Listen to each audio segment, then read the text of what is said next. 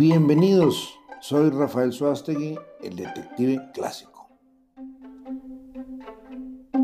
Hola, buen día, ¿cómo están? Les habla Rafael Suástegui, el detective clásico. Vamos a pasar un rato a gusto. En esta ocasión los invito a una serie de pequeños segmentos donde hablaremos de las infidelidades las infidelidades que causan tantos trastornos, por supuesto, a toda la familia, obviamente al esposo, a la esposa, a los hijos y a otro miembro de la familia.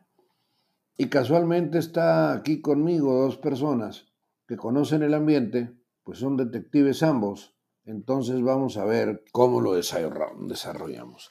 A ver, entre nosotros nos hemos preguntado, ¿Por qué tardan tanto, ya sea la dama o el caballero, en tomar la decisión para enfrentar la verdad?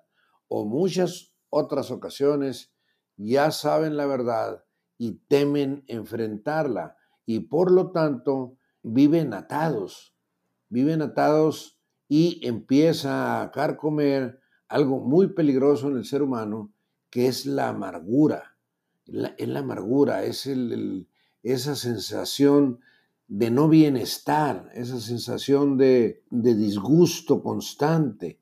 Y lo peor de todo, en mi caso personal, yo lo veo así, cómo es que van contaminando a los niños cuando los hay, ¿no?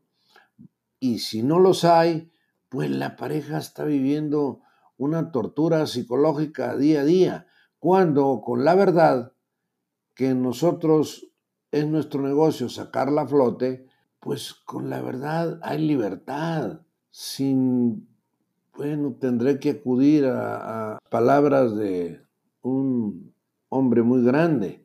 La verdad os hará libres. Entonces, ¿tú qué opinas de esto en general, Gesael? Saludos a todos antes que nada. Eh, yo pienso que eh, siempre es importante eh, pensar en frío, detenerse a, pensar cuál es la mejor decisión a tomar. Yo creo que aquí en este trabajo hay muchos sentimientos involucrados y muchas veces se toman malas decisiones por tomar una decisión en base a un sentimiento, por no saber pensar en frío y detenerse a observar cuál es el mejor camino. Yo creo que si siempre tuviéramos esa esa iniciativa de tomar decisiones en frío, creo que eh, muchas cosas serían más fáciles. Luego suceden, suceden muchas cosas, ¿no? Pero las murmuraciones, dicen que el miembro más peligroso que tiene el ser humano es la lengua. Y muchas veces las amigas, pseudo amigas, amigos, pseudo amigos, pues se encargan de dar mal información, se encargan de, de que en muchas ocasiones nos ha tocado que pues no es más que está basado en la murmuración. Y una vida matrimonial no puede estar basada en la murmuración. Que a Juan lo vieron en, que a Juanita la vieron en tal lugar con fulano de tal. Muchas veces hemos comprobado que eso no es cierto, pero en medio de todo eso está la duda, que si sí, que si no. Y, y es bien conocido el dicho pues de que la duda mata. La duda es un elemento muy nocivo, un elemento muy corrosivo. ¿Cuántos casos hemos tenido, Gesael, en que, que, a la hora de estar este, vigilando la conducta de una persona, sea hombre o mujer, te resulta que aquella persona, la dama es una dama y el caballero es un caballero? Exactamente. Muchas veces las mismas, como usted lo dice, las mismas amistades o las mismas murmuraciones son las que empeoran todo. Ahora, hablando en este caso de una relación, son las que empeoran todo. Este, y eh, vuelvo a lo mismo, ¿no? Si esa persona eh, se guía por una murmuración y no tiene eh, a lo mejor la madurez para confrontar las cosas, pues ahí es donde vienen todos los problemas.